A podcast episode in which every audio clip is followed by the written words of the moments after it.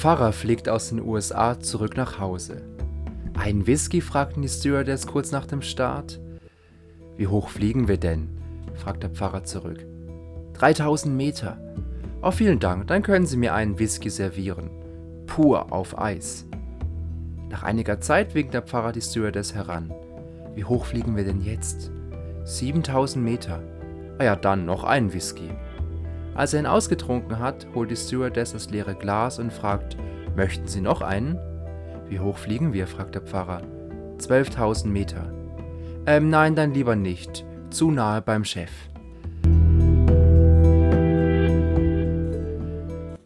Jona, der Prophet aus dem Alten Testament, das war auch so jemand, der lieber das Weite gesucht hat, als in der Nähe von Gott zu sein.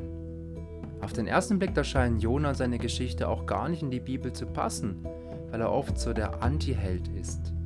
Und doch steht er drin. Jona, der lebt ein beschauliches Leben und er will nichts anderes als seine Ruhe, als er plötzlich von Gott einen Auftrag bekommt. Jona, geh in die große Stadt Ninive und sag den Leuten dort, dass sie ihr boshaftes Leben ändern sollen. Sonst müssen sie die Konsequenzen tragen und ich zerstöre ihre Stadt. Jona macht sich nicht heldenhaft auf, um jetzt Gottes Botschaft zu überbringen, sondern macht genau das Gegenteil. Er sucht sich ein Schiff beim Hafen, das ihn ganz weit wegbringen soll von Gott und von diesem Auftrag, der ihm so massiv widerstrebt. Aber sein Plan, den er sich zurechtgelegt hat, der geht nicht auf. Das Schiff gerät in einen starken Sturm und die Seeleute fragen nach dem Grund. Jona kennt ihn und er lässt sich freiwillig über Bord werfen. Jona erkennt in dem Moment, vor Gott, da kann ich nicht fliehen. Er findet mich überall. Und im ersten Moment, da hört sich das gar nicht so positiv an. Aber im Umkehrschluss heißt es, dass Gott mit Jona noch etwas vorhat. Gott gibt Jona nicht einfach auf, sondern hält an seinem Anti-Helden fest. Im Psalm 139, da lesen wir, Nähme ich die Flügel der Morgenröte oder wohnte am äußersten Meer, würde deine Hand mich auch dort führen und dein starker Arm mich halten. Wir merken, das ist keine Drohung, das ist komplett das Gegenteil. Gott ist da, in jedem Moment meines Lebens und auch dann, wenn ich ihn nicht spüre. Gott gibt mich nicht auf, sondern hält an mir fest.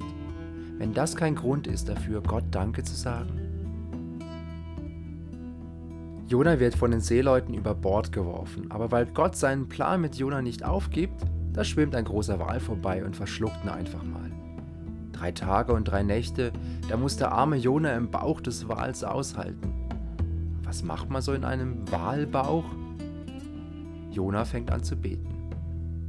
Ich habe dir nicht gehorcht, Gott, und ich bin in eine lebensbedrohliche Situation geraten. Aber, obwohl ich dir nicht gehorcht habe und sogar von dir weggelaufen bin, hast du mich gerettet. Dafür danke ich dir, Gott. Und deshalb will ich die Aufgabe, die du mir aufgetragen hast, jetzt erfüllen.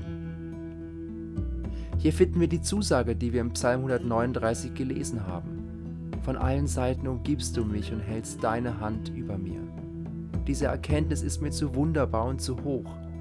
Ich kann sie nicht begreifen. Jona begreift vieles nicht, aber er checkt in diesem Moment, Gott hat Großes mit mir vor. Beten heißt, dass ich mich mit all meinem Zweifel, mit meinen Sorgen, aber auch mit meiner Freude und meiner Hoffnung an Gott wenden kann. Gerade dann, wenn wir so unseren Jona-Moment haben, uns scheinbar kein Mensch zuhört oder uns versteht, Gott ist da und hat ein offenes Ohr für uns, ganz egal, wie wir uns davor verhalten haben. Gott ist nicht nachtragen. Das zeigt uns die Geschichte von Jona. Kein, lieber Jona, du bist selbst schuld, dass du dich in diese Situation gebracht hast.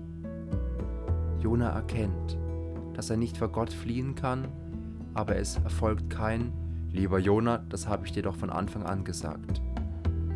Jona wendet sich im Gebet an Gott und Gott antwortet, indem der Fisch Jona ausspuckt und er eine zweite Chance bekommt.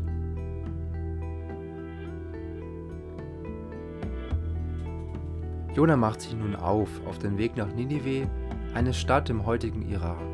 Wenn man dahin durchgehen wollte, dann musste man geschlagene drei Tage zu Fuß durchlaufen, was für eine riesige Stadt spricht. Jona kommt also nach Ninive und er beginnt dort zu predigen. Liebe Leute, hört zu, in 40 Tagen wird Gott diese Stadt vernichten. Und wie reagieren die Bewohner der Stadt, als plötzlich dieser fremde Mann da auftaucht von einem fremden Gott redet und Unheil verkündet? In jedem anderen Ort hätten sie Jona im besten Fall ignoriert oder aus der Stadt geworfen. Aber nicht so in Ninive. Die Menschen glauben Jona und beginnen, ihre Taten zu bereuen. Selbst der König ruft ganz offiziell zur Buße auf und lässt die ganze Bevölkerung in Sack und Asche gehen. Sie bitten Gott um Verzeihung und sie sind bereit, ihr Leben zu ändern. Und Gott rückt von seinem ursprünglichen Plan ab und vergibt den Menschen. Eigentlich könnte jetzt das Buch von Jona enden und alles wäre gut, Happy End. Alle freuen sich. Nur einer nicht. Jona wird zornig, als er von Gott hört, dass Ninive verschont wird. Steht Gott etwa nicht mehr zu seinem Wort? Voller Enttäuschung zweifelt Jona an Gott und setzt sich trotzig an einen sonnigen Platz außerhalb der Stadt.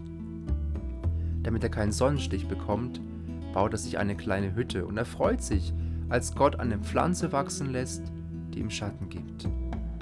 Aber am nächsten Tag, da schickt Gott einen Wurm, der die Pflanze zum Verdorren bringt. Und Jona ist schon wieder von Gott enttäuscht, weil er keinen Schatten mehr hat, weil er unter der heißen Sonne sitzen muss und weil überhaupt alles blöd ist. Was hat sein Leben jetzt noch für einen Sinn, fragt er sich. Gott sagt zu Jona, du jammerst um eine Pflanze, die du nicht mal selbst gepflanzt hast um die du dich nie gekümmert hast? Und ich soll nicht jammern um Ninive, eine Stadt mit mehr als 120.000 Einwohnern und all ihren Tieren? Damit endet die Geschichte von Jona.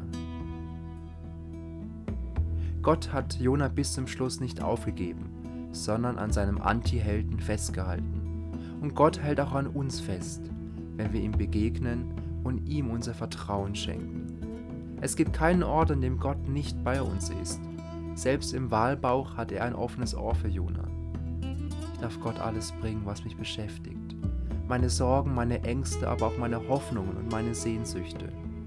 Zu jeder Tages- und Nachtzeit, an jedem Ort dieser Erde. Und schließlich ist Gott ein Gott der Vergebung. Wenn wir ehrlich sind zu uns selbst, unsere Fehler eingestehen und Gott um Vergebung bitten, dann dürfen wir mit seiner Gnade rechnen. Gott ist nicht nachtragend, sondern begegnet uns immer wieder neu mit offenen Armen.